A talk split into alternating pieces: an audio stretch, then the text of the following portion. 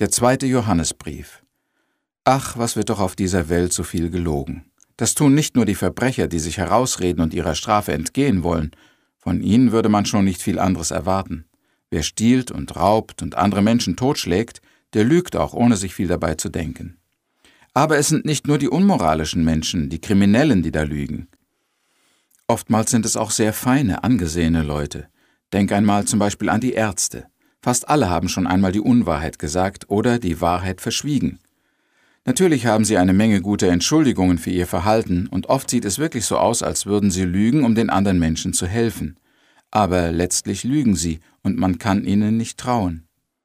Dann denk einmal an die Geschäftsleute. Wer da ganz ehrlich ist, der kann fast nicht existieren. Er muss seine Ware ein bisschen besser darstellen, als sie ist. Die Konkurrenz lügt so sehr, übertreibt und schneidet auf, dass da kaum einer reell und ehrlich bleiben kann.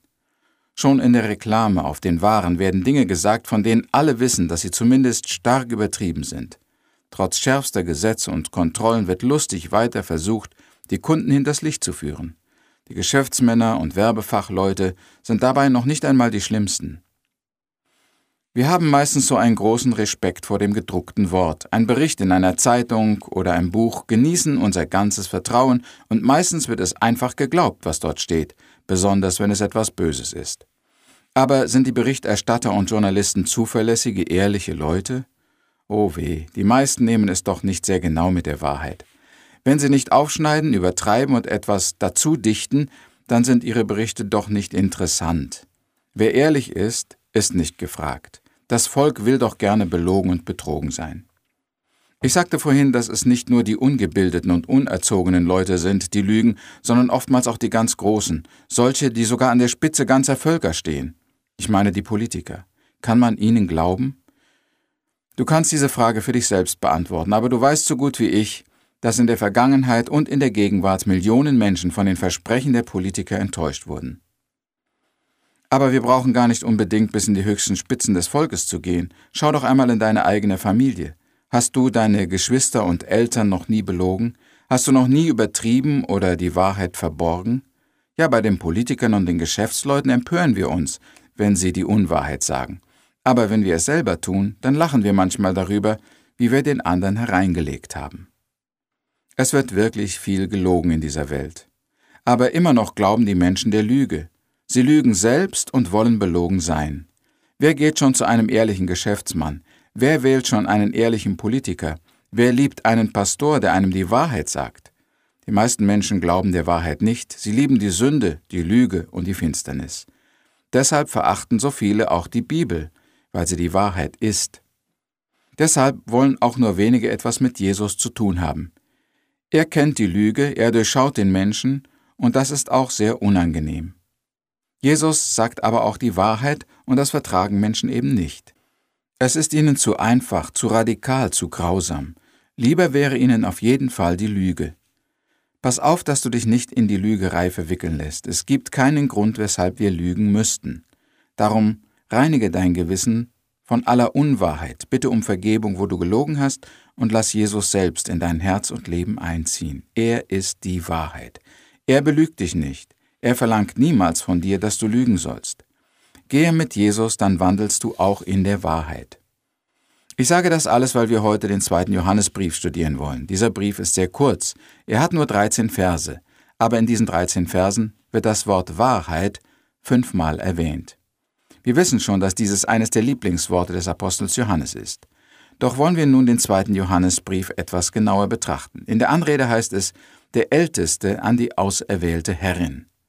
Der Älteste ist Johannes, der zu diesem Zeitpunkt schon ein hohes Alter erreicht hatte und der allgemein als ein Ältester der Gemeinde anerkannt war. Er war wohl der einzige noch lebende Jünger Jesu.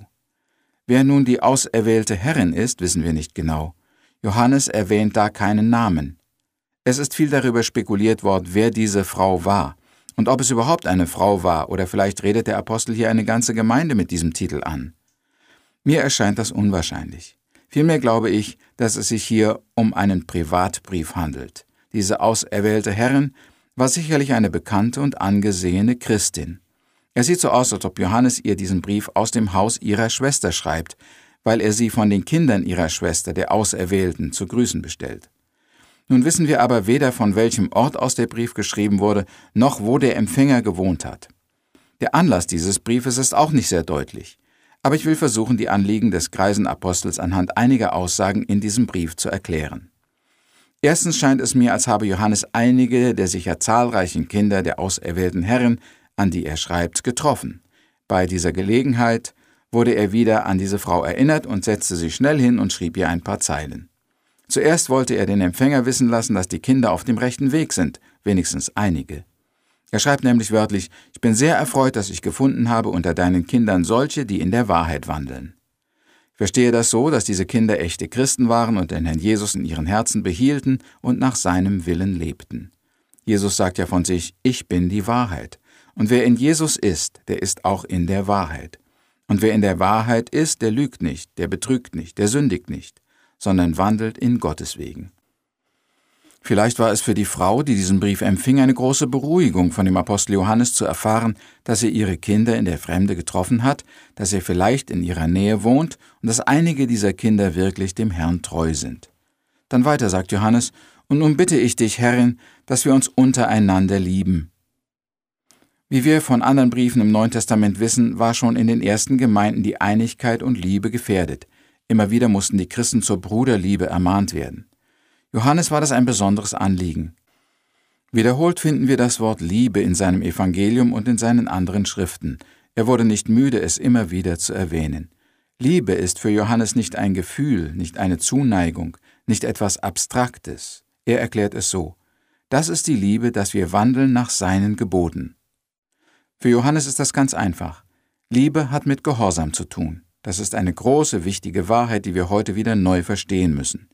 Liebe ist nicht Erotik und Sex, wahre Liebe ist Gehorsam gegen den Willen Gottes. Liebe ist Achtung und Dienst. Und zu dieser Art Liebe, nämlich zu Gott und seinem Wort, möchte der Brief auch uns aufrufen. Sie allein kann uns Glück und Befriedigung geben. Die Liebe, von der die Welt spricht, bringt ja doch nur Enttäuschung. Drittens sagt Johannes in diesem Brief etwas über die Irrlehrer. Auch darüber haben wir schon mehrmals an dieser Stelle gesprochen, dass die ersten Gemeinden von Irrlehren bedroht waren. Verführer schlichen sich ein, gaben sich als Brüder und wahre Christen aus und predigten dann jüdische Gesetzlichkeit oder einen unchristlichen Liberalismus. Das Schlimme an diesen Irrlehrern war, dass die Menschen, die ihr folgten, ins Verderben liefen. Eine Irrlehre ist nicht eine Alternative zur Wahrheit. Sie ist nicht nur eine andere Sicht der Dinge, eine Überbetonung gewisser Wahrheiten, sondern sie ist falsch, und wer ihr folgt, ist verloren und wird sehr großen Schaden leiden. Darum sagt Johannes auch etwas, was in dieser Härte und Kompromisslosigkeit bisher wohl noch nicht gesagt wurde. Seine Meinung ist diese. So jemand zu euch kommt und bringt nicht diese Lehre, den nehmt nicht ins Haus und grüßt ihn auch nicht, denn wer ihn grüßt, der macht sich teilhaftig seiner bösen Werke.